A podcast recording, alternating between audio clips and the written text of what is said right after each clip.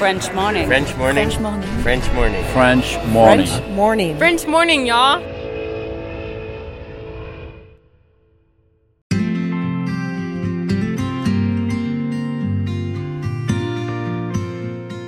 On a grandi, personnellement, dans ma génération, j'ai grandi avec Disney Channel, Anna Montana, High School Musical, tous ces trucs euh, américains, enfin voilà, Vampire Diaries, tous les trucs très très américains, Twilight, etc.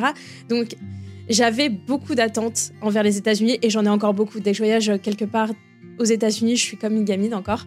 La première fois que je suis arrivée à New York, on était dans le bus pour aller à New York, de Newark à New York, et je voyais les buildings Ouais. et j'ai pleuré. Ah ouais? Ouais. C'était quoi l'émotion? Qu'est-ce que t'as ressenti? En mode, je me suis dit, ça y est, j'y suis. Ça y est, ça existe en vrai, et ça y est, genre, je suis là. C'était un accomplissement Et- diète, quoi, finalement. Ouais, D'accord. je l'ai fait. Et en fait, euh, bah, du coup, je me suis mise à pleurer.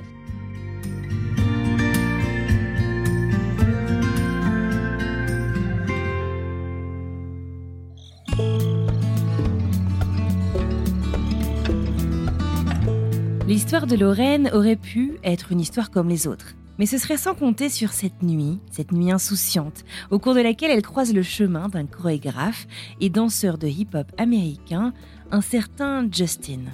Si ce n'était alors rien de plus qu'une rencontre fortuite, vous le savez, le destin aime tisser des liens inattendus. Dans sa quête d'élargir ses horizons, Lorraine décide de perfectionner son anglais. Un virage qui la conduit à devenir jeune fille au père, une expérience qui sera ponctuée de haut, mais aussi de bas, qui lui permettra de plonger dans la culture américaine au sein de deux familles qu'elle soutiendra, mais qui lui laissera un goût amer et la rendra un brin dégoûté du programme au pair. Mais parmi les méandres de cette aventure, une connexion résiste, celle avec le fameux Justine. À la lueur des réminiscences d'une période de fille au père, elle reprend contact avec ce fameux Justine qui l'invite à découvrir son monde, la Floride. De cette escapade ensoleillée naît une romance qui défie les distances, une histoire qui a traversé les frontières et le temps, puisqu'elle dure depuis 2019, année au cours de laquelle Lorraine a dû rentrer, s'installer en France à l'issue de ses missions en tant qu'opère. Aujourd'hui, dans l'ombre de la distance géographique, Lorraine et Justin font face à l'épreuve de la séparation, des kilomètres qui ne peuvent éteindre la flamme qui les unit. Les démarches pour un visa fiancé ont commencé, elle nous raconte tout ça aujourd'hui, et le mariage ne devrait plus tarder. Dans ce récit authentique de la French Expat de la semaine, l'amour transcende les frontières et chaque pas raconte une histoire de courage et de connexion inattendue. Aujourd'hui, je vous propose donc de découvrir une belle histoire d'amour qui résiste à la distance et au temps. Moi, c'est Anne-Fleur Andrely, vous écoutez French Expat, un podcast de la rédaction de French Morning. Si vous souhaitez soutenir notre travail et notre indépendance, rendez-vous sur frenchmorning.com pour vous abonner. Allez, c'est parti, je vous présente Lorraine.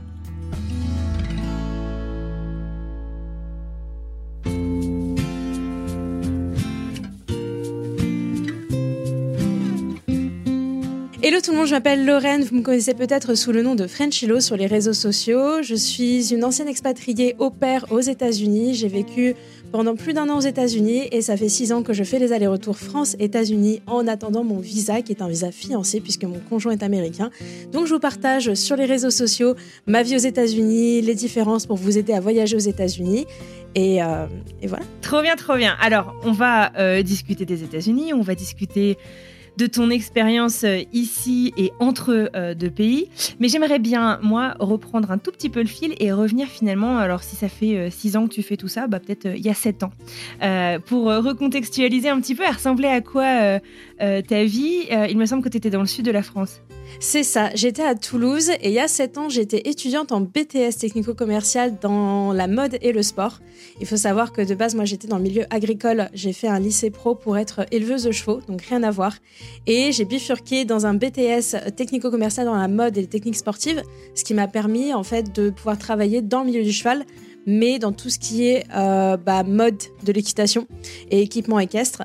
Et en fait, euh, en plein milieu de ce fameux BTS, j'ai rencontré euh, mon fameux conjoint qui est Justin en soirée. Et euh, en fait, on sait plus. Et ça, il y a eu un déclic dans ma tête où je me suis dit, mais en fait, c'est ça. Il faut que j'apprenne l'anglais dans ma vie. Et quand j'ai eu ce déclic, pas forcément en plus. Enfin, ça a été grâce à lui, mais par la suite, j'ai pas continué à apprendre l'anglais par rapport à lui, même si on continue à parler, c'est que j'ai eu juste ce déclic de en fait, c'est ça, je veux apprendre l'anglais dans ma vie et je veux voyager et il faut que j'y arrive. Et tu l'avais jamais euh, envisagé avant? Genre, ça faisait vraiment genre euh, l'épiphanie? Si, parce que je suis déjà partie en Irlande à 17 ans, mais j'avais kiffé, etc. Mais je me suis dit, oh, c'est cool, je voyage. Ouais, c'est cool, je suis alignée de mots en anglais, mais je me suis, j'ai jamais eu ce déclic de, oh là là, il faut que je parle anglais. En fait, quand j'ai rencontré Jacine, le fait de vouloir parler anglais, c'était un truc limite vital pour moi. Et j'avais vraiment envie de progresser en anglais. Et donc, du coup, je m'en suis donné les moyens suite à ce BTS. Trop bien. Alors, raconte-moi un petit peu cette euh, soirée où tu rencontres Justin, il me semble, dans un bar à Toulouse. Donc, euh, il était en tournée en Europe, c'est ça? C'est ça. Alors, Justin était manager de tournée pour les Harlem Globetrotters, l'équipe de basket. Pour ceux qui connaissent, je pense que les plus anciens connaissent. Et en fait, de base, j'avais pas forcément vu Justin dans ce bar. Moi, j'étais avec mes copines euh, un mardi soir, on buvait un verre. Et c'est le producteur de la tournée qui vient me parler, qui me dit Ah, mais j'aime bien ton tatouage, qu'est-ce que tu fais dans la vie, etc. Quel tatouage? J'ai un tatouage en dos c'est une clé de fa. Ah C'est une clé de fa. Parce qu'en fait, j'ai fait de la basse quand j'étais au lycée. voilà. Et c'était un petit peu mon délire euh, de d'ado. Et, euh, et, en fait, on discute musique et tout ça, parce que le mec est musicien et chanteur. Et en fait, il me dit Ah, mais je connais le manager de la tournée qui est danseur professionnel de breakdance. Vas-y, je te le présente. Et c'est à ce moment-là où il me présente Justine. Et en fait, on, papote un peu. Et au fur et à mesure de la soirée, Justine commence à, boire un petit coup, à danser, etc. Et c'est là où ça m'a vraiment plu parce que, comme beaucoup de personnes de ma génération, j'ai euh, grandi avec les films euh, Sexy Dance, avec Channing Tatum, etc.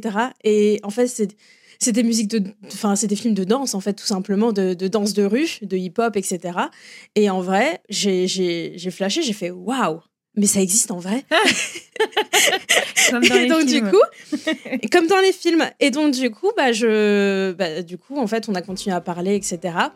Et euh, on s'est vu deux soirs d'affilée. Ensuite, on, on, a perdu un peu contact. Il est revenu à Toulouse pendant deux jours. Puis après, il est reparti aux États-Unis. Et là, on s'est pas reparlé pendant six mois, je dirais. Mais moi, cette petite graine de oh, j'ai appris l'anglais, j'ai envie de continuer à apprendre l'anglais et tout, ça a germé dans ma tête. D'accord, donc c'était le gros, gros déclic. Ouais, vraiment.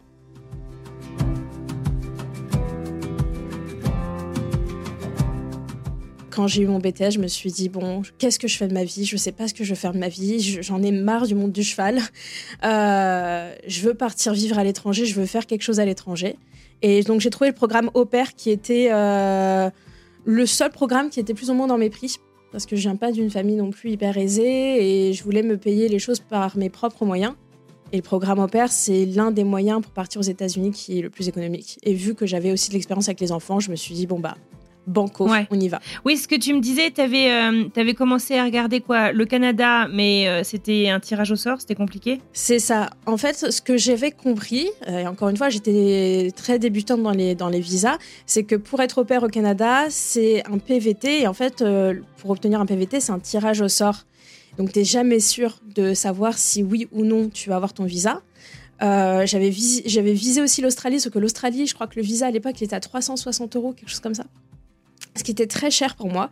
Et le seul qui était plus ou moins dans mes prix et qui aurait pu me permettre de visiter le Canada, qui était mon objectif numéro un, c'était les États-Unis. Fun fact, je n'ai jamais visité les, le jamais allé au Canada Non. D'accord. C'est la petite fun fact.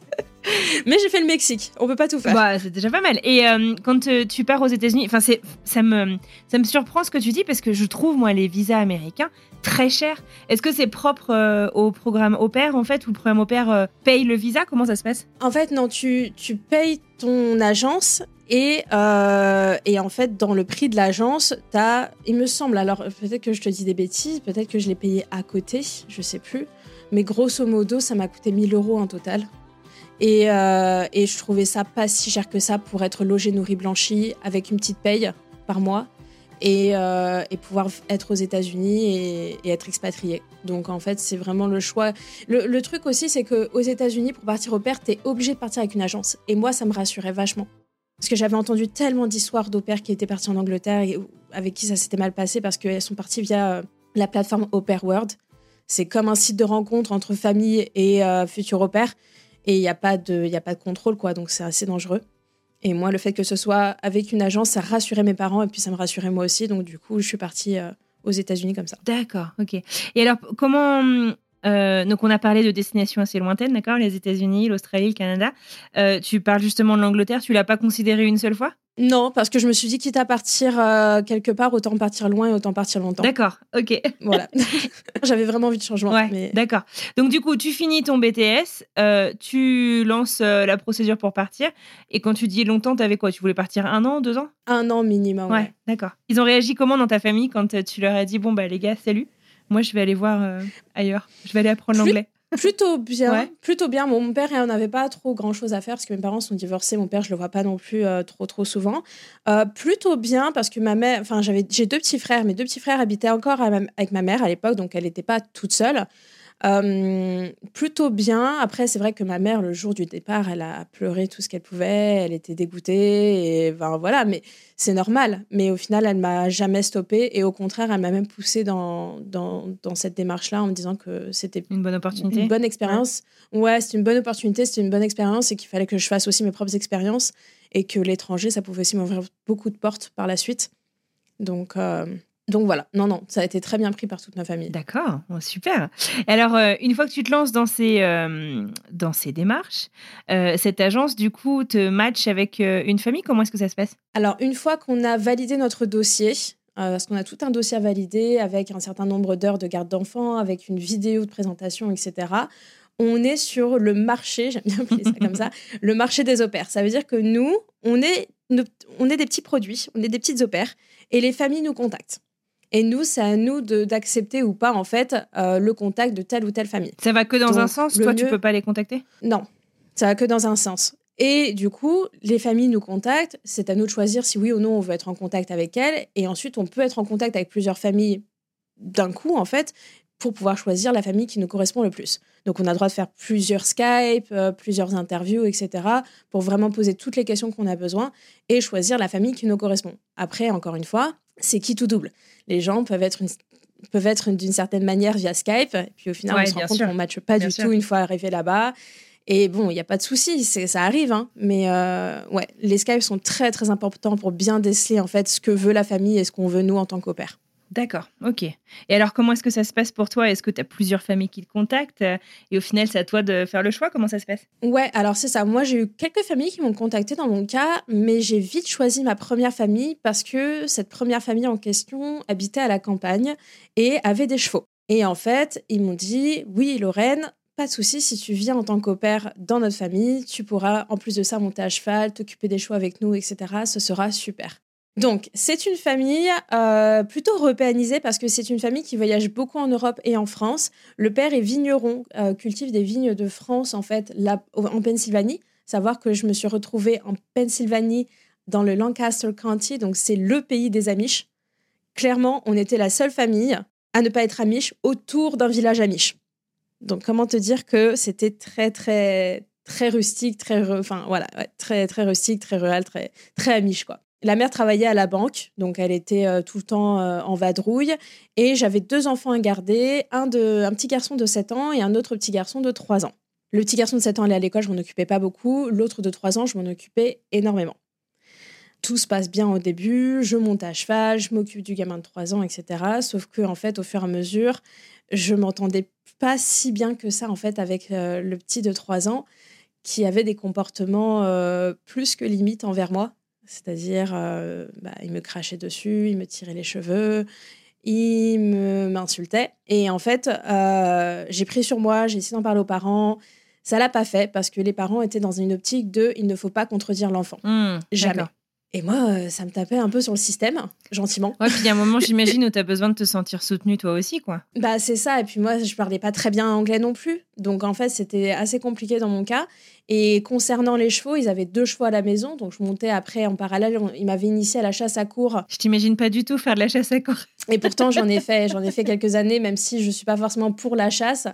Euh, savoir que la chasse à cours en France et aux États-Unis, c'est deux choses complètement différentes. La chasse aux États-Unis, c'est de la chasse au renard. Donc en fait, c'est plus un jeu.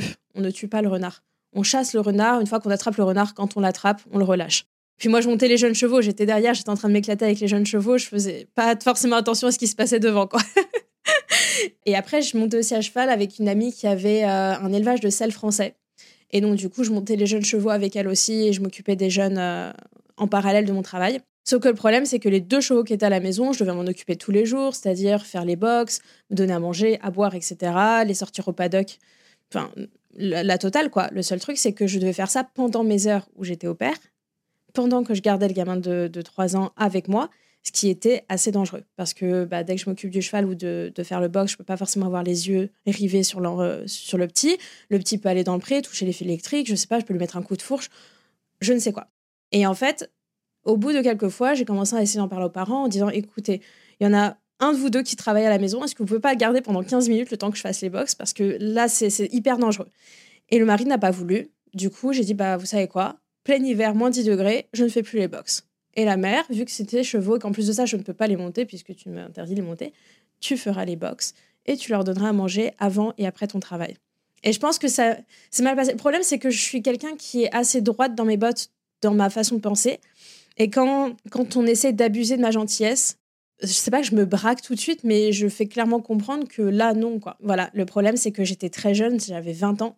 Et se faire entendre quand on a 20 ans face à des personnes qui ont 45, 50 ans, euh, c'est compliqué des fois. Parce que bah, ces personnes-là se disent, ouais, enfin, c'est qui cette gamine de 20 ans qui essaie de me dicter euh, comment je dois éduquer mes enfants et comment je dois faire les choses avec mes chevaux quoi. Donc euh, et t'en as parlé à ton agence euh, qui aurait peut-être pu t'accompagner là-dessus ou? Alors mon agence a essayé de m'accompagner là-dessus. Le problème c'est qu'en fait elle a essayé de temporiser au maximum. Et au lendemain de Noël on me donne mon cadeau.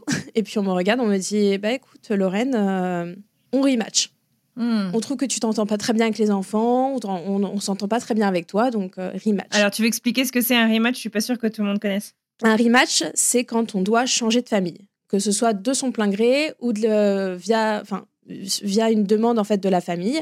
Donc, on est ce qu'on appelle en rematch et on est remis sur le marché des opères.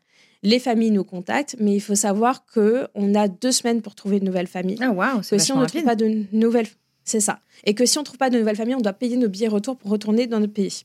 Sachant qu'en plus, là, tu es aux vacances de Noël, ou j'imagine que c'est pas évident. Euh. C'est ça. On est entre Noël et jour de l'an. Donc, euh, ça a duré jusqu'à ouais, jusqu'à mi-janvier. Et c'est très, très stressant comme procédé. Parce qu'en fait, moi, je me suis dit, bon, c'est pas grave, j'ai trouvé une nouvelle famille. Je suis assez open au niveau de la géographie. Je suis assez open sur plein de choses. Il n'y a pas de souci. Sauf qu'en fait, les, les familles qui me contactaient, c'était cinq enfants, trois chiens, deux poules, euh, quatre enfants, trois chiens, je ne sais quoi. Mhm. Et en fait, je me suis dit, mais non, c'est, enfin, au niveau de surcharge de travail, je trouvais ça énorme et je ne voulais pas m'engager dans quelque chose comme ça. La directrice de région, donc il faut savoir que quand on est au pair, dans chaque région qu'on habite, on a une directrice de région qui gère les opères de la région. Elle est censée euh, nous accompagner dans nos différents procédés, notamment durant le rematch. Le problème, c'est que euh, pendant cette, euh, ce rematch-là, cette fameuse directrice de région me poussait à prendre mes billets d'avion une semaine avant la fin du rematch. Ah ouais? Et j'ai dû me batailler avec elle. Ouais, hmm. Et j'ai dû me batailler avec elle pour dire que bah non, en fait, il me reste 48 mhm, heures, il me reste 72 heures, j'ai encore le temps pour trouver une famille. Et euh, je dormais presque plus. Oh, et en fait, euh, j'ai trouvé une famille 24 heures avant la fin du rematch. Waouh J'étais en stress total. J'expliquais avec la famille euh, comment, enfin, à quel point ils devaient prendre une décision là, là, maintenant. J'aurais dit, écoutez, on vient à peine de se rencontrer, mais je pense que si vous pensez que ça match, il faut qu'on prenne une décision là parce que dans 24 heures, je dois repartir au pays et que c'est pas ce que j'ai envie. Donc voilà. Et je pars du coup à Atlanta pour la deuxième famille.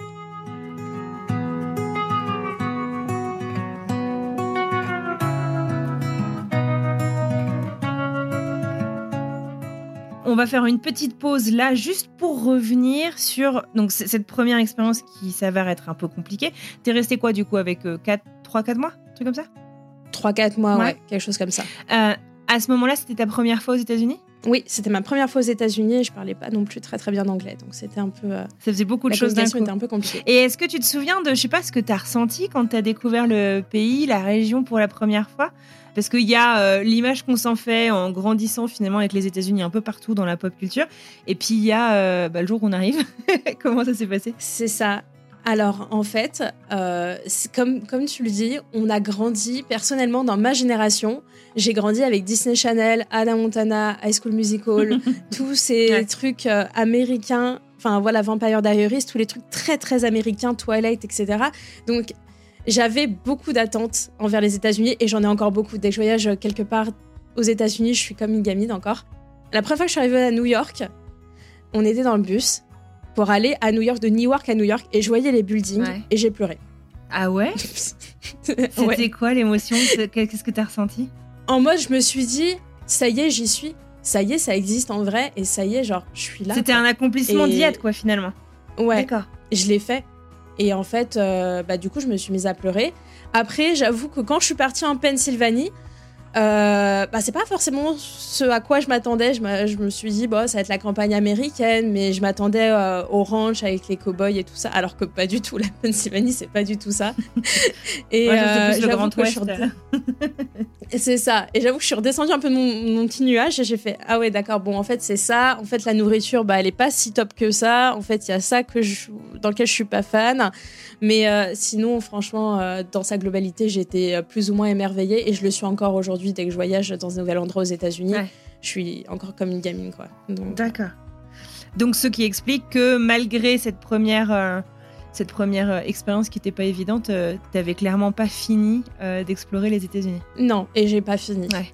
j'ai pas encore exploré tout, tout le pays, donc je suis loin d'avoir fini. D'accord. Mais, mais ça m'intrigue beaucoup.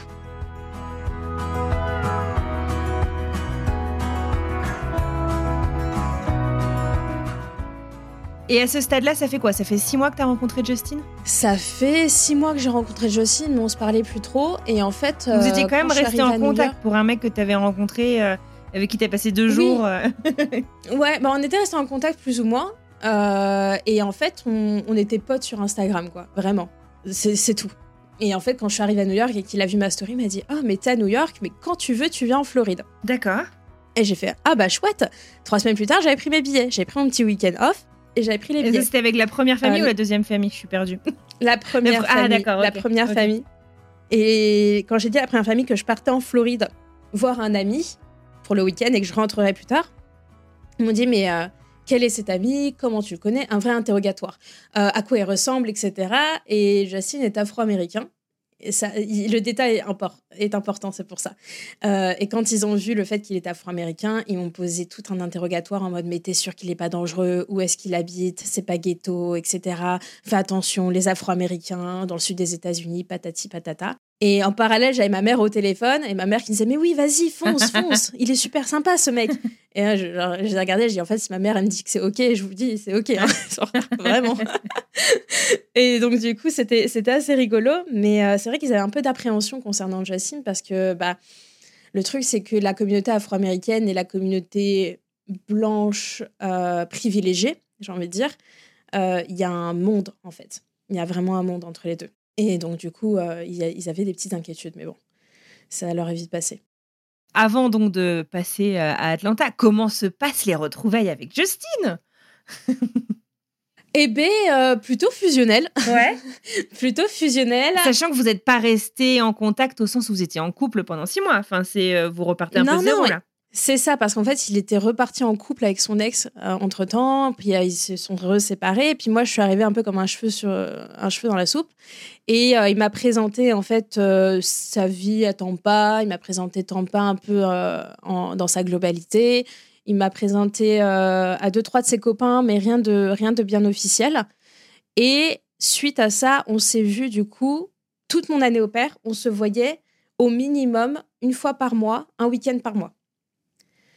Donc c'est pas non plus énorme. On est parti en vacances entre temps ensemble au Mexique pour la première fois, mais euh, c'était pas non plus énorme. Mais pendant ce laps de temps, j'ai eu le temps de rencontrer quand même sa famille, de rencontrer son fils, euh, et du coup de construire vraiment des liens très privilégiés avec sa famille, ce qui fait que on s'est vite mis ensemble au final malgré la distance.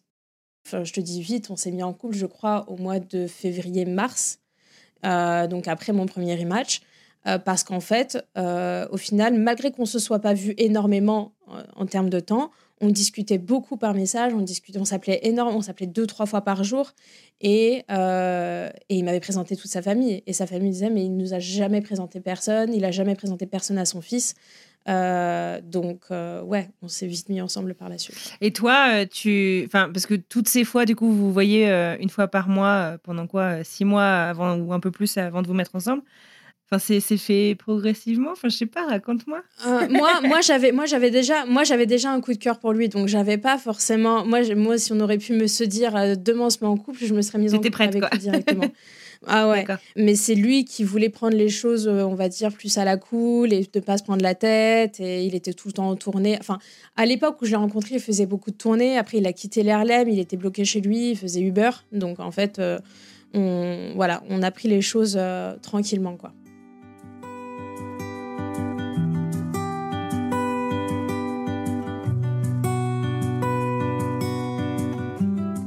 Alors, repartons dans le présent. Donc là, nous sommes à Atlanta.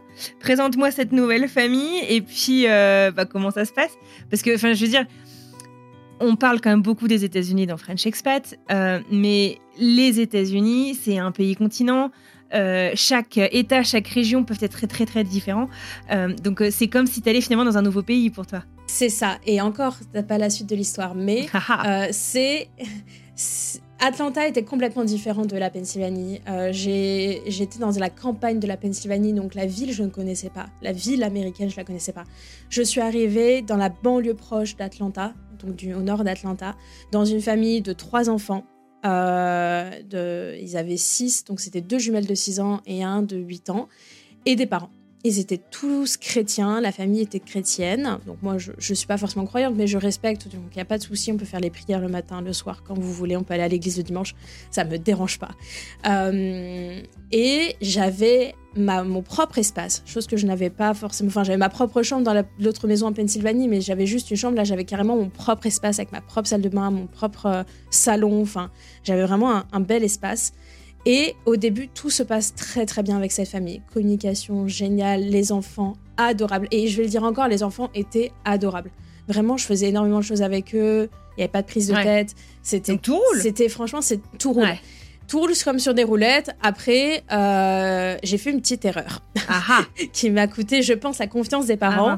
Ah, euh, j'ai eu un accident de voiture quand j'étais toute seule dans la voiture. Euh, je suis rentrée dans leur boîte aux lettres, mais je leur ai défoncé la voiture. Parce que la boîte aux lettres était en briques. Non, mais la boîte aux lettres était en ah briques et j'ai pas fait gaffe en reculant. Et j'ai reculé d'un coup sec et en fait l'arrière de la voiture était et je crois que ça leur a coûté plus de 10 000 dollars de réparation une ah comme ça. et en fait du coup ils étaient très en colère. Euh, j'ai payé ma dette euh, pendant des mois et des mois en leur remboursant petit à petit en fait euh, les réparations ou une partie des réparations. Mais ce qui a cassé on va dire je pense la confiance qu'ils avaient en moi et sachant que j'étais la plus jeune au père qu'ils avaient jamais eu. À l'époque, j'avais que 20 ans. Habituellement, ils prenaient des opères de 25-26 ans. Et donc voilà, je pense que ça a cassé un peu, un peu quelque chose. Mais on est resté, euh, on est resté ensemble, on s'est pas séparés. et, euh, et non, non, non, pas du tout. Et puis on en avait discuté aussi parce qu'ils m'ont dit, écoute Lorraine, euh, cette erreur, c'est franchement nous, ça nous, ça nous met un coup de froid et tout. Et je leur ai expliqué que honnêtement, j'étais pas moralement, mentalement prête à refaire un rematch vu que la dernière fois ça s'est pas forcément très bien passé. Et que bah voilà j'étais désolée qu'on a que ça allait pas se reproduire qu'on allait faire en sorte que ça marche. Et voilà. Donc en fait ça a marché. Alors la communication était un peu plus compliquée par la suite avec les parents. Mais avec les enfants je m'entendais toujours très très bien. Donc en fait euh, tant qu'avec les enfants ça allait. Les parents c'était pas très grave. D'accord. En vrai hmm. les parents, voilà, c'est pas grave. et euh, donc, je suis restée, euh, pareil, trois, quatre mois à peu près, un peu plus de quatre mois peut-être, à Atlanta. Et en fait, ils m'ont annoncé qu'ils déménageaient à Dallas, au Texas. Et il me restait trois mois de trois mois d'aventure au moment du déménagement. Donc j'ai trois mois de visa, tu veux dire ou... Ouais, trois mois de visa, c'est ça. Donc je me suis dit, bah, on déménage au Texas. Et donc, avant de pouvoir partir au Texas, ils voulaient faire le déménagement, le gros du déménagement tout seul, sans les enfants. Sans les petits. Donc ils nous envoyaient, ils nous envoyaient dans le Kansas chez les grands-parents et chez la grande-tante, parce qu'on a passé du coup deux semaines dans le Kansas, mais pleine campagne. Et là, pour, les coups, pour le coup, c'était rodéo, cowboy, chevaux. Euh, et puis le Kansas, là, t'es vraiment dans ton cliché des grands espaces, des ranchs. C'est ça. Et la famille était en plus une famille d'agriculteurs avec des chevaux, etc. Donc c'était. Euh, franchement, c'était super. La famille, je m'en suis très, très bien entendue avec elle. Le petit bémol, c'est que pendant les deux semaines, euh, je m'occupais presque à 24 des enfants puisque en fait euh, c'était un peu euh, une situation exceptionnelle, donc j'avais pas forcément d'heures euh, habituellement. Tu vois, on fait 45 heures maximum semaine. Là, je t'avoue que j'ai pas trop compté mes heures. Voilà, et j'étais un peu sous-payée, mais c'est pas grave. La famille était très sympa à côté et c'est ce qui a, ce qui a vraiment aidé à passer tout ça. D'accord. Et puis après, Et donc après, bah, à. Dallas. D'accord, ok. Donc finalement, tu auras vécu dans quatre États en un an, c'est ça? C'est ça. Plus la Floride euh, où j'allais une fois par euh, une fois par mois quoi. D'accord, ok, ouais, donc en parallèle, tu avais tout ça encore qui continuait.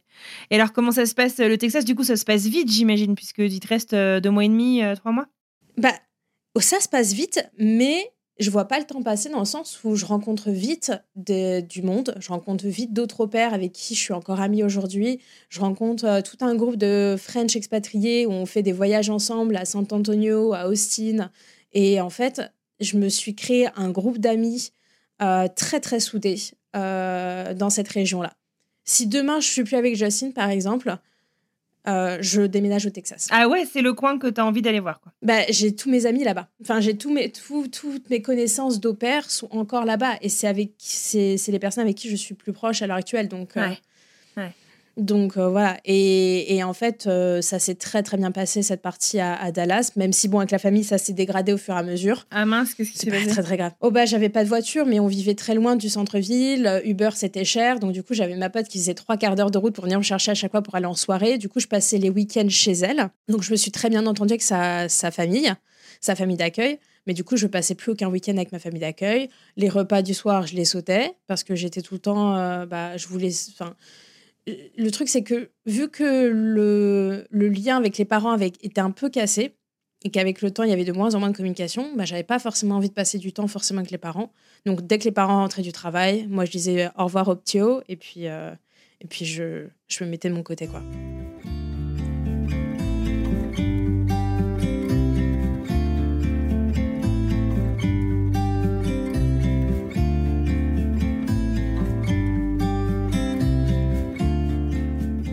Alors du coup, euh, l'anniversaire arrive, ça fait un an que tu es là, tu rentres, euh, et tu me disais que cette aventure te dégoûte un peu quand même du programme au pair. Alors, ce qui me dégoûte du programme au pair, je trouve que le programme au pair est un programme qui est très très bien. Euh, Il y a des agences qui sont très bien et heureusement que je suis tombée sur une agence qui était bien euh, personnellement. C'est quoi l'agence que tu as utilisée? Alors, je suis partie avec Fait Rêver, qui est connecté avec la grosse antenne au pair care.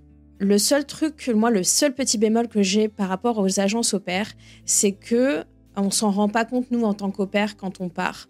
Mais euh, nous, on pense qu'on paye 1000 euros, donc on pense qu'on est le client. Mais le problème, c'est que les familles, pour avoir des au pairs à la maison, elles payent beaucoup, beaucoup plus. Donc, qui est le client, qui est le produit dans l'histoire Et ça se ressent. Et le problème, c'est qu'il y a plein de downside, plein de petits trucs qui sont pas dits dans le contrat ou qui sont mis dans les petites lignes et qui. Il n'y a pas assez de prévention en fait.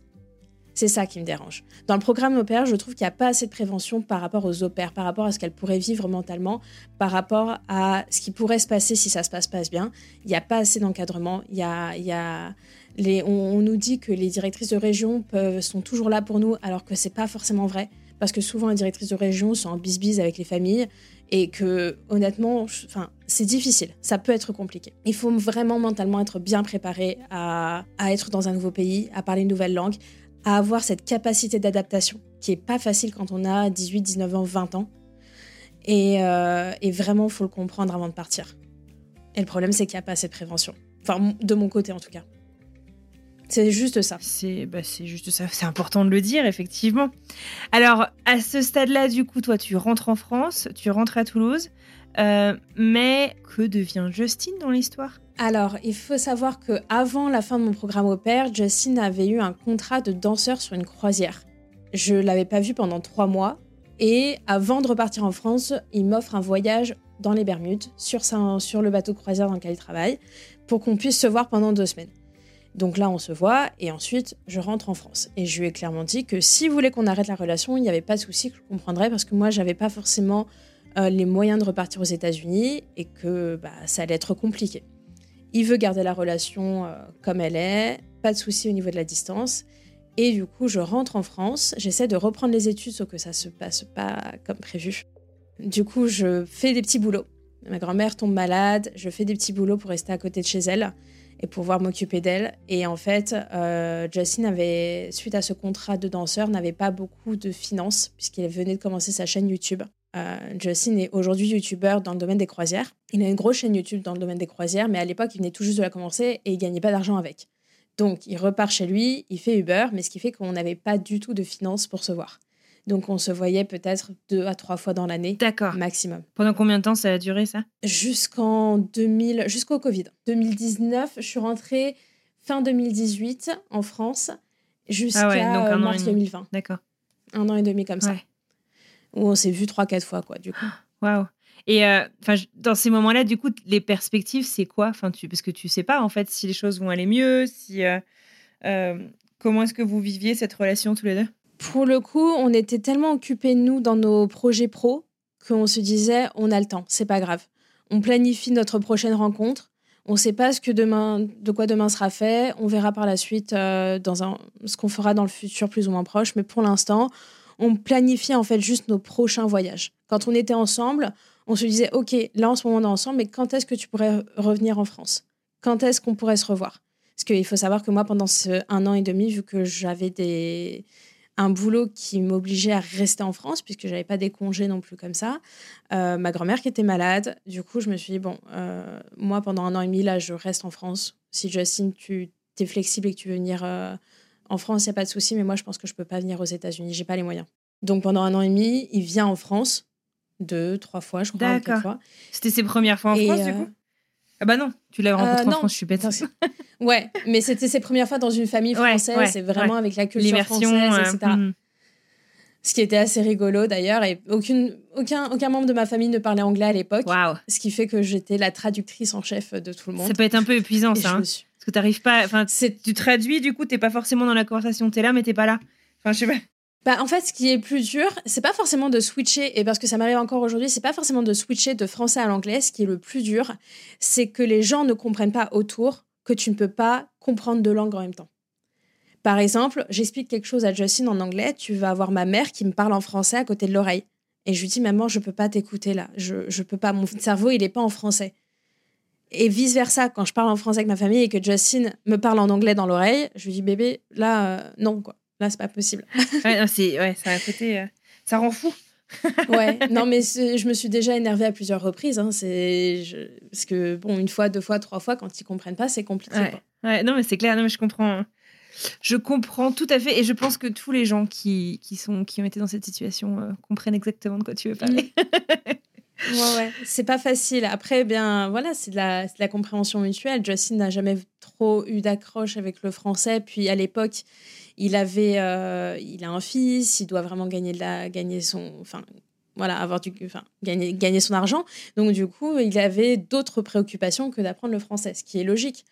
Mais ce qui fait que du coup, c'est à moi vraiment de faire l'effort de bien traduire tout ce qui se passait autour de nous. D'accord. Un sacré travail. Et puis après Covid, moi, entre-temps, vu que j'avais eu, euh, entre-temps, ma grand-mère euh, part. Voilà, sa maladie l'a emportée. Et moi, je trouve un job en tant que commercial export dans le milieu du cheval pour vendre des machines à laver en Angleterre et en Belgique. Donc a priori les États-Unis c'est pas euh, c'est pas du tout euh, c'était pas pour tout de suite. Je me suis dit, si à l'occasion, si j'ai l'occasion d'y retourner, j'y retourne. Mais le problème, c'est que j'avais pas assez de diplômes pour être cellier, euh, parce que mon, but, moi, c'était de devenir cellier dans des grandes marques internationales de sellerie. Euh, aux États-Unis et au Canada. Et le problème, c'est que j'avais pas de bac plus 3, ce qui était compliqué du coup pour obtenir un visa. Donc, je me suis rapatriée sur un autre, euh, une autre entreprise qui cherchait des gens euh, en Angleterre, vu que je voulais parler anglais. Et avant de partir en Angleterre, 2020, pendant la période Covid, je faisais les allers-retours Poitiers-Belgique à cette époque-là. Et donc 2020, je reste bloquée en France. Et avec Justin, on ne se voit pas pendant un an. Ok, waouh, c'est long là. Un an tout pile.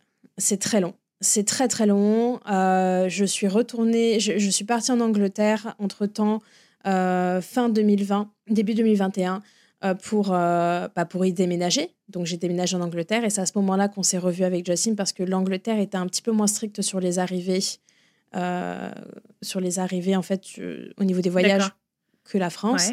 Et donc on s'est revu en Angleterre, sauf que ça s'est très mal placé, très très mal passé. beaucoup de disputes, etc. Et on se sépare il rentre chez lui et on se sépare, ouais. Grande, euh, grande déception de, mon côté et je pense du sien aussi. Et après, avec l'entreprise, ça se passe pas du tout bien en Angleterre. Euh, j'ai dû rentrer en France euh, tout en travaillant avec cette même entreprise, tout en gardant mon appartement en Angleterre. J'ai dépensé des centaines et des centaines d'euros euh, qui ont été jetés par la fenêtre et j'étais vraiment à cran. J'arrivais pas à travailler, j'arrivais pas à vendre, j'arrivais pas à faire de commission. J'arrivais pas je, croulais sous les, sous les dettes en fait et, j'étais fatiguée moralement. Plus le fait que je sois plus avec Justin, ça m'a un peu déboussolée. Et, euh, et en fait, euh, Justin combat euh, les, les restrictions Covid de différents pays pour venir me reconquérir en France. On est quoi On est en 2021 là? Début 2021. Vous êtes séparés depuis combien de temps du coup? Trois, quatre mois. Ok. Toi, tu es encore en Angleterre? Ouais, enfin, je suis entre l'Angleterre et la France, du coup. Je repars en France aux alentours de janvier et lui, en parallèle, il essaie de me recontacter, sauf que moi, je dis, bah non, non, non, non, non, c'est bon, t'as déconné, c'est bon, on s'est disputé, je veux plus entendre parler de toi. Et sauf que entre janvier et mars, le boulot était très très compliqué avec mon, entreprise. Et euh, Justin essaie de me reconquérir. Et courant ouais, février-mars, il part, donc février-mars 2021, il part de Tampa il fait tout un trip, genre je crois que c'est Tampa, Atlanta, Atlanta, Boston, Boston, Londres. Il reste bloqué deux semaines à Londres. Ensuite Londres, Paris, Paris, et tout ça en train après. Paris, euh, Toulouse. Comme dans les films américains en fait, Justine. mais, mais je te jure, je crois que je vais devoir écrire un livre sur ça. Je te jure. Et il arrive à Toulouse, et puis moi, je lui dis, bah, c'est bien, prends une chambre d'hôtel, Coco, je suis pas là, je suis en tournée, tournée commerciale. Et il prend sa chambre d'hôtel, et moi, je débarque, je te dirais 24 heures, 48 heures plus tard. Et je lui dis, qu'est-ce que tu veux? Et il me dit, ah, bah, je suis là pour toi, je suis là si, je... enfin voilà, je veux, je veux qu'on se remette ensemble. Je lui dis, bah, c'est bien, mais euh, pas moi. Et je pars. Et là, ma mère me passe un savon. Mais je sais pas ce qu'elle a, ma mère, avec, mon, avec Justin. Elle me passe un savon comme quoi euh, je n'agis pas bien avec lui, je suis trop dure, que je devrais lui laisser une seconde chance, que ça fait des mois que je suis pas bien à cause de la séparation, qu'il est quand même, il a quand même traversé de l'Atlantique pour venir me reconquérir et que je devrais quand même euh, considérer ce genre de geste. Et elle me dit, même s'il dort sur le canapé, moi je veux pas qu'il prenne une chambre d'hôtel et qu'il dépense l'argent qu'il a pas, donc tu le fais venir à la maison. Ok, maman. donc là, j'appelle Justine. Je lui dis, écoute, je vais venir te récupérer avec le camion de l'entreprise. Euh, mais tu vas dormir sur le canapé. Parce que ma mère veut absolument te voir. Ok? Très bizarre comme situation. et en fait, au final, on s'est vite euh, rabiboché en quelque sorte, sauf que euh, je ne me suis pas laissé faire aussi facilement. Et il est resté trois mois en France pour essayer de me reconquérir. Déterminé le mec. Ah, un peu. Hein. Et comment il s'y est pris à paraître sur place Comment il s'y est pris? Ah bah il prenait la voiture de ma mère, il allait mâcher des fleurs, euh, il... il, nettoyait ma chambre quand j'étais au travail, il rangeait toute ma chambre, faisait le lit, etc. Il faisait mes lessives, hein, il faisait genre, il m'envoyait des petits messages, j'espère que ta journée se passe bien, des trucs qu'il faisait pas forcément hein, parce qu'il m'avait pris, je pense pour acquise, des trucs qu'il faisait pas forcément à l'époque. Et il avait vraiment mis les bouchées doubles pour me récupérer. Chose qui réussit. Et euh, suite à ça, vu que lui, sa chaîne YouTube avait un petit peu décollé grâce au Covid, il avait plus besoin de faire Uber. Donc, il était beaucoup plus flexible. Et moi, je te dirais, avril-mai 2021, je perds mon travail euh, de commercial. D'accord. Qui de toute manière n'était pas le job euh, qui te plaisait trop. Ouais. Et en fait, ça a fini avec un syndiqué, ça a failli finir au prud'homme. Et du coup, j'ai eu gain de cause. Et au final, ça m'a juste dégoûté du monde du monde de l'entreprise. quoi.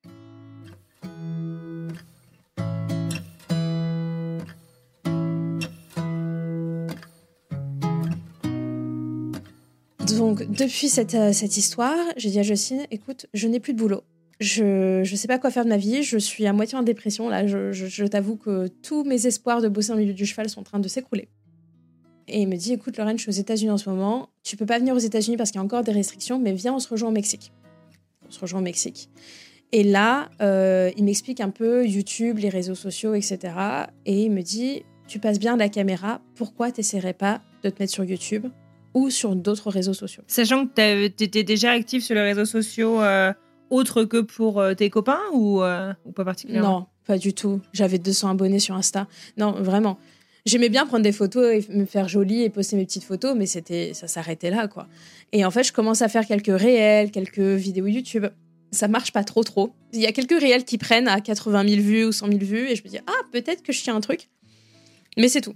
Et tu parles de quoi à l'époque sur euh, ces réseaux? De voyage tout simplement, d'Airbnb, de voyage, de trucs comme ça. Et euh, j'arrête tout et je sais pas moi je te dirais 3-4 mois plus tard je pars aux États-Unis le voir puisque les frontières avaient réouvert. Donc là on est en 8 novembre 2020. Fin 2021 Ouais, de 8 novembre 2021. Donc là je pars aux États-Unis après 4 ans et demi où je ne suis pas retournée aux US. Je, je repars du coup euh, aux États-Unis, mais je suis complètement déprimée. Justin fait ses vidéos dans sa chambre. Moi, je suis sur son canapé en train de scroller TikTok et je fais rien de ma vie. Mais rien. Et euh, à un moment donné, il pète un câble, il balance mon téléphone par terre et me dit Écoute-moi bien, ça suffit. Ça fait trois semaines que tu es logé, nourri, blanchi ici et que tu t'en fous pas une. Ça suffit de te morfondre euh, sur ton sort. Tu es bourré de capacités, donc maintenant tu vas trouver une solution et tu vas faire quelque chose de tes dix doigts parce que tu as plein de capacités. Et là, je me suis assise devant mon ordinateur et j'ai dit Bon, qu'est-ce que je fais? Comment je procède? Parce que c'était ce que j'avais besoin. Au début, j'étais un peu euh, en mode Mais pour qui tu prends? Et en fait, euh, je me suis laissé une heure où je me suis dit, euh, j'étais toute seule dans le canapé, j'ai fait, peut-être qu'il a raison en fait. Genre vraiment, ça fait un an et demi, ou enfin pas un an et demi, mais ça fait six mois où là je, je, je fais rien de ma vie, où je suis un peu déprimée. Il faut vraiment que je me, voilà, que je me reconcentre. Et en fait, euh, j'analyse un peu ce qui se fait sur TikTok concernant les États-Unis. Et en fait, je me fais tout un, non, mais la folle, je fais un tableur Excel avec qui fait des vidéos, comment ils font des vidéos, pourquoi ils font des vidéos, qu'est-ce qui marche, qu'est-ce qui marche pas. En français ou pas particulièrement en français ou? Si, parce que j'avais déjà essayé. En fait, les premières vidéos que je faisais, elles étaient en anglais. Et je voyais que je galérais quand même à le faire en anglais. Donc je me suis dit, pour me remettre un peu le pied à l'étrier, je préfère euh, le faire en français. Et la deuxième vidéo sur TikTok tape le 1,9 million de vues. Waouh Et donc du coup, je me dis, ah, ok, d'accord, donc c'est ça qui marche, c'est ça que vous voulez voir Eh bien, je vais continuer. Et donc, j'ai continué, continué, continué pendant un an et demi. Et, voilà. Et donc, maintenant, c'est devenu ton métier La création de contenu média ça n'a pas été mon métier tout de suite parce que bah, gagner en fait son, son gagner son, son petit bout de pain avec euh, les réseaux sociaux, c'est pas facile facile au début. Euh, donc pendant, je te dirais, six mois 2022, euh, ouais. Donc l'année dernière, pendant six mois, j'ai travaillé dans l'entreprise de mon père à Nice. D'accord où je faisais des déménagements et des débarras. Donc, je portais des meubles, des frigos, des machines à laver, je balançais tout par terre, j'éclatais tout. Enfin, voilà. franchement, l'avantage de ce métier, c'est que je gagnais bien ma vie. Euh, j'avais du temps libre pour faire mes vidéos parce que mon père était super flexible. Il me disait si tu veux partir trois mois aux US, tu me le dis au moins deux semaines avant que je prenne un gars, mais tu peux partir. Ouais. On n'avait pas de contrat, c'était mon père. Honnêtement, on s'était. Voilà. Et j'étais autonome parce que dès qu'il devait partir en vacances ou quoi que ce soit, il me faisait assez confiance pour gérer la baraque. Et, en fait, euh, j'aimais beaucoup parce que même si c'est un métier un peu, de, un peu bourrin, c'est un métier qui me maintenait quand même en forme physiquement. Et c'était sympa, je veux dire, c'est pas non plus. Alors, c'est dur ce qu'on fait, mais on fait du 8h midi, on va manger au resto tous les jours, on a deux heures de pause, on finit à 17h30, 18h. Enfin, c'est pas ça va quoi. Franchement, contrairement à ce que je faisais avant, honnêtement, les horaires, ça allait. Et puis on mangeait au resto. Enfin, c'était, c'était cool, quoi. Puis c'était mon père. Donc c'était cool. Et dès que ça a commencé à un petit peu à prendre, euh, j'ai dit à mon père que j'allais lâcher, euh, j'allais lâcher euh, du coup ce que je faisais avec lui pour essayer de me concentrer un peu plus sur ce que je faisais au niveau des réseaux sociaux pour bah, voir où est-ce que ça mène, tout simplement. Et je lui ai dit, si je vois que je galère encore, bah, je t'appelle. Il me dit, bah, pas de souci. Quand tu veux, tu viens bosser. Si t'es en galère de thunes, tu viens. Si t'es pas en galère de thunes, bah continue ce que tu fais. Et voilà. Et donc là, depuis, je te dirais, depuis, allez, euh, novembre 2022, donc ça fait, ça va faire tout juste un an là, euh, où j'arrive à, à me tirer, on va dire, allez, au moins un SMIC minimum brut par mois. Voilà. Eh bah bravo. Donc c'est pas, je gagne pas, je gagne pas des milliers et des cents. Il y a des mois où c'est un peu plus, un peu mieux que, que d'autres mois, mais euh, mais je maintiens euh, la tête hors de l'eau, on va dire. On va super. Donc c'est pas, pas si mal. D'accord. C'est pas si mal.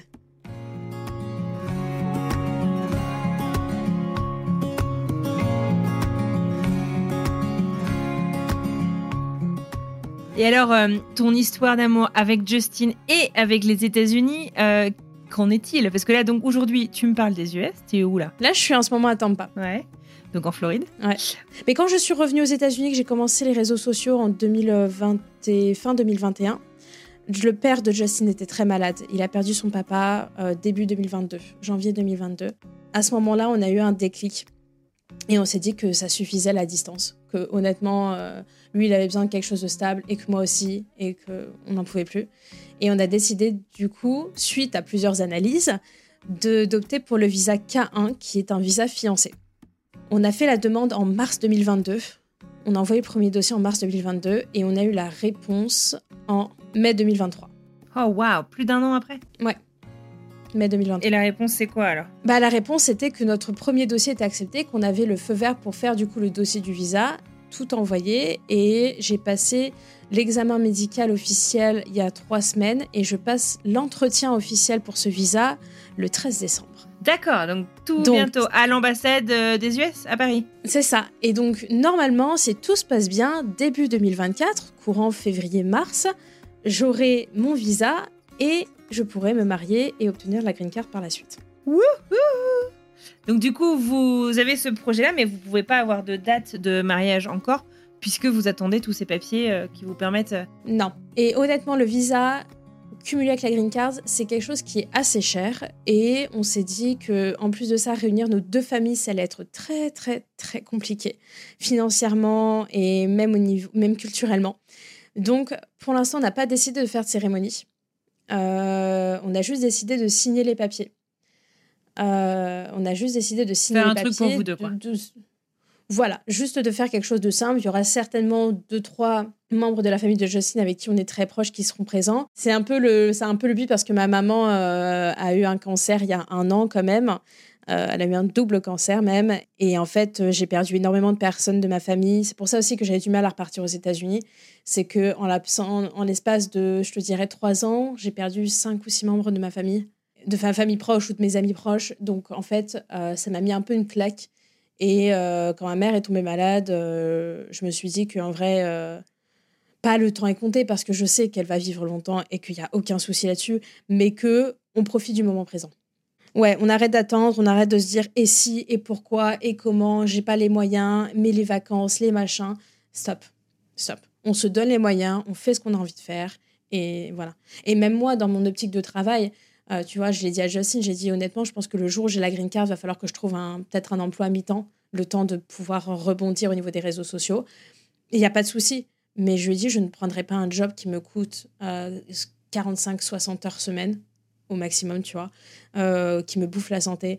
C'est mort. Je veux ma flexibilité, je veux. Je, suis trop accro maintenant à ma liberté. Une fois que tu pour pouvoir faire ce genre de choses. C'est pas facile. Et même si financièrement c'est compliqué, je préfère galérer financièrement et avoir ma liberté que l'inverse.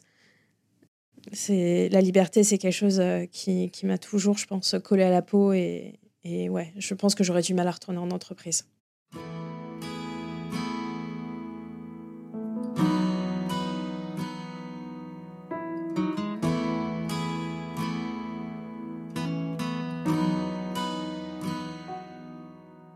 Pour euh, revenir un petit peu sur, euh, sur ce que tu disais, donc Justine, son papa est tombé malade euh, en 2022. Donc à ce moment-là, c'était pas une question de. C'était même pas possible de, considérer pour lui de, de, venir vivre en France. Mais depuis, comment est-ce que vous vous êtes arrêté sur le fait que vous deux, ce sera aux États-Unis point barre? Alors en fait, papa Justine est tombé malade en 2021 et ça a été foudroyant dans le sens où c'était un cancer du poumon qui a été euh, en trois mois, il était parti. Euh, mais Justine a un enfant qui est maintenant adolescent, qui a 13 ans, euh, qui a toujours vécu aux États-Unis. Justine a un business qui est sur les croisières. les croisières, le plus gros port de croisière, c'est en Floride, à Miami. businessment parlant, enfin personnellement parlant, pour lui, ce n'est pas envisageable de déménager en France. Et puis la France, il aime bien pendant les vacances, mais il se voit pas du tout, du tout vivre en France. Pour euh, plusieurs raisons. Euh, il est, c'est pas qu'il aime pas les Français, mais il trouve que la mentalité est beaucoup trop différente et il adhère pas forcément à la mentalité française. Il aime bien voir tout tout de suite. Et le fait que tout ferme tout le temps en France, ça l'agace un peu. Non, mais tu vois, il y a plein de petits, de petites, de petits trucs comme ça qui font que non, ça le fera pas. Mais il adore le saucisson, à ce que j'ai compris. Mais il adore, il adore la gastronomie française, il adore le saucisson. Et si on pouvait ouvrir une, échoppe de saucisson ici en Floride, il serait le roi du monde. c'est un peu compliqué, mais, euh, mais sinon, euh, non, non. Et puis même moi, en fait, professionnellement parlant, je pense que j'ai plus d'opportunités en étant aux États-Unis qu'en restant en France. Les opportunités en tant que Français et francophile en étant aux États-Unis, elles sont dix fois plus importantes si on est en France.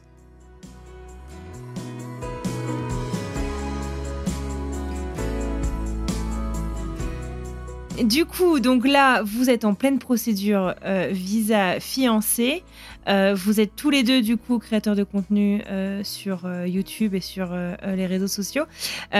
Il y a un truc qui m'a marqué récemment, il y a quelques mois, où tu avais fait un post sur la difficulté finalement d'être un couple, je ne sais pas si c'est multiculturel, mais je veux dire, parlons franchement des choses. Le fait en fait, que ton copain soit noir, tu as été très embêté en fait euh, par, tes, euh, par tes abonnés. Est-ce que, est que tu veux en parler euh, quelques instants? Oui, pas de souci. alors c'est vrai que un, couple multiculturel et en plus mixte, ça fait, ça peut faire polémique malgré qu'on soit en 2023, malgré que. Ouais, on a l'impression que c'est un débat d'un autre temps un peu. C'est ça. Et en fait, on se rend compte que, enfin moi, c'est mon impression. J'ai l'impression que les gens, quand ils sont sur les réseaux sociaux, les gens qui commentent ce genre de bêtises sur les réseaux sociaux ont laissé leur cerveau à l'extérieur de leur chambre. Tu vois ce que je veux dire? J'ai pas l'impression qu'ils réfléchissent, mais c'est vrai que on se prend souvent des vagues de haine avec Justin, que ce soit de son côté comme du mien, euh, parce que il est noir, parce que euh, bah, il est à distance et que bah attends, un noir à distance, tu crois franchement qu'il est fidèle? Ah, Non mais attends. voilà. Ou euh, parce que je suis une collabo, je collabore avec l'ennemi. Pourquoi? Je collabore avec la couleur. Ah, oh, vache. Non, mais je t'assure, il y, a des, y a des commentaires, et je pourrais même pas les dire là parce que tu pourras pas publier ton podcast si je le dis. Mais j'ai des commentaires qui sont très, très limites. Je crois que le plus qui m'a fait du mal et le seul qui m'a fait pleurer, c'est quand j'ai eu un message privé sur Instagram d'un, je crois que c'était un Américain, qui me disait en anglais que euh, de toute façon, euh, on devait tous les brûler, que moi, on devrait me brûler avec et que je ne méritais que ça parce que de toute façon, euh, je faisais partie de la sous-race maintenant. Et il m'avait envoyé une vidéo où en fait on voyait des gars un peu comme le Ku Clan, tu sais, avec des bonnets blancs. Et on voyait une, une personne noire en fait euh, se faire pendre par ces, ces, ces hommes-là. Et en fait, jusqu'à la fin où elle, elle meurt. Alors, je ne sais pas si, c'est si c'était une simulation ou si c'était une vraie vidéo. Je l'ai signalé à Instagram, je l'ai signalé en story. À l'époque, j'avais pas beaucoup, beaucoup non plus d'abonnés. J'avais peut-être, je sais pas, je te dirais 40K, 50K sur Insta. Donc, euh, quand j'ai eu ça, je, me suis dit, waouh. Ah ouais, quand même. C'est euh, là, là, là, on est sur un autre level. Là, je suis pas juste une une collabo. Là, je, là, là, là pas des petits commentaires sur une vidéo TikTok. Là, c'est bien plus. Mais euh, ouais, non, euh, c'est pas facile. Mais après, si tu veux, c'est juste que j'ai l'impression que depuis que les réseaux sociaux sont mis à la, à la comment te dire ça, à la disposition de, de, de tout à chacun, on, les gens ont le droit de s'exprimer de la manière dont ils veulent, comme ils veulent, sans filtre. Beaucoup plus qu'à l'époque. Et en fait, tout le monde a le droit à la liberté d'expression, il n'y a pas de souci là-dessus. Mais euh, à mon avis, euh, les, gens devraient peut-être s'éduquer, je ne sais pas, ou s'auto-éduquer. Le problème, c'est qu'avec les réseaux sociaux, tu vois, tu peux tomber sur des vidéos, pour peu que tu regardes des vidéos, je ne sais pas, euh, du RN, ou je te dirais des bêtises, tu vois, ou des vidéos très extrémistes, et eh ben tu vas tomber que sur ce type de vidéos. Du coup, tes idées, elles seront formatées par rapport à ces vidéos, et donc du coup, tu n'auras plus aucun filtre et tu, tu, tu feras ce genre de choses. Euh, et il y a beaucoup de personnes, j'ai l'impression qu'il y a beaucoup de personnes qui font ça, et notamment, en général, ce sont des personnes qui sont très très jeunes, ce qui est assez flippant en fait. C'est flippant.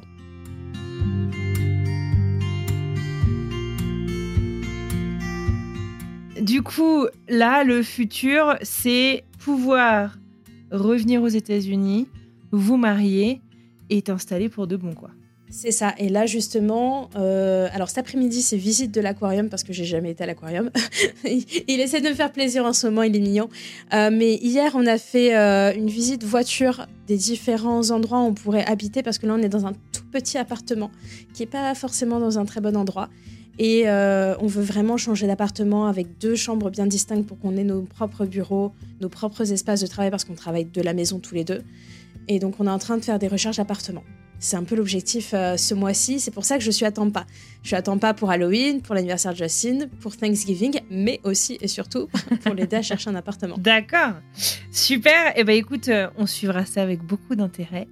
Merci euh, infiniment. Petite dernière question avant de te laisser, une petite question traditionnelle. S'il y avait un truc que tu pouvais chuchoter à l'oreille de la Lorraine, je sais pas, d'il y a 7 ans, euh, avec le recul, avec tout ce que tu as appris finalement euh, au cours des dernières années, tu lui dirais quoi? Je lui dirais aie confiance en toi. N'écoute pas euh, les gens qui essaient de te tirer vers le bas et crois en tes capacités. Parce que j'ai beaucoup douté de moi ces dernières années. J'ai souvent eu peu confiance en moi de par mon enfance. Alors ça c'est autre chose, mais j'ai été harcelée très longtemps quand j'étais à l'école. J'ai eu très très peu confiance en moi pendant très longtemps.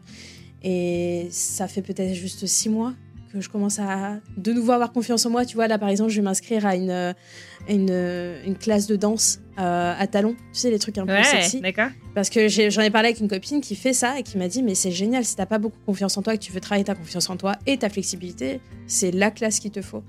Donc là, je vais commencer justement ce genre de. Alors que je suis pas danseuse, mais je vais essayer de justement euh, combattre cette. Euh, cette Ces croyances limitantes Non. Ouais. Exactement. Ces croyances limitantes, c'est exactement ça. Eh ben super. Écoute, euh, le message est passé à toutes les futures euh, Lorraine qui se posent la question de partir euh, vivre à l'étranger.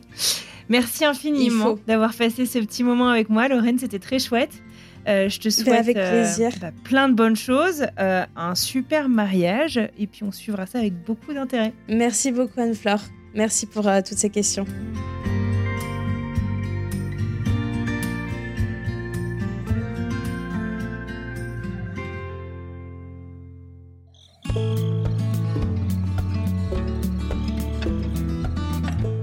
Et voilà, c'est terminé pour aujourd'hui. J'adresse un grand merci à Lorraine pour ce chouette moment passé ensemble. Je lui adresse toutes mes félicitations pour son mariage qui est imminent au moment où vous écoutez cet épisode. Et je vous dis à vous un grand merci de nous avoir écoutés jusqu'au bout. Si cet épisode vous a plu, parlez-en autour de vous. Je compte sur vous. Certes, ça fait plaisir, mais ça nous aide aussi énormément à faire découvrir notre travail au plus grand nombre. La semaine prochaine, on va parler cinéma avec un certain Gilles Marini. Je vous laisse découvrir un extrait.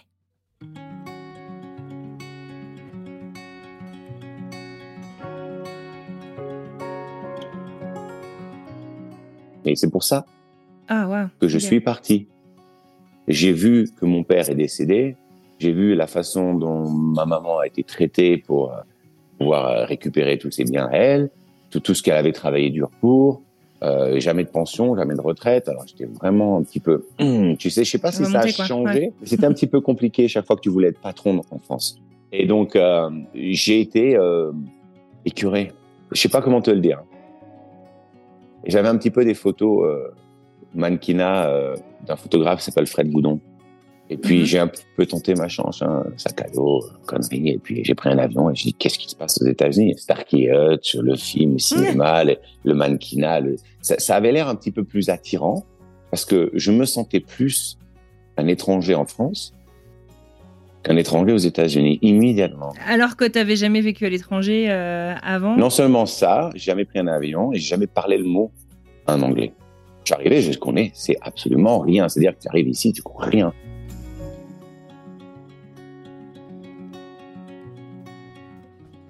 En attendant mardi prochain, il ne me reste plus qu'à vous souhaiter une merveilleuse fin de journée, une très belle fin de semaine, et il me tarde d'être à la semaine prochaine pour vous faire découvrir cette nouvelle histoire. À bientôt!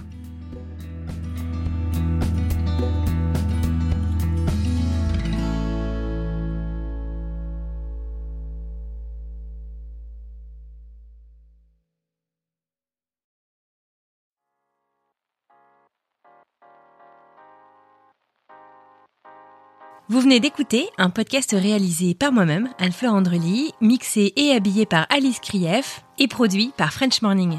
French Expat n'est pas le seul podcast de French Morning. Pour retrouver tous les podcasts du groupe, rendez-vous sur frenchmorning.com slash podcast. À bientôt!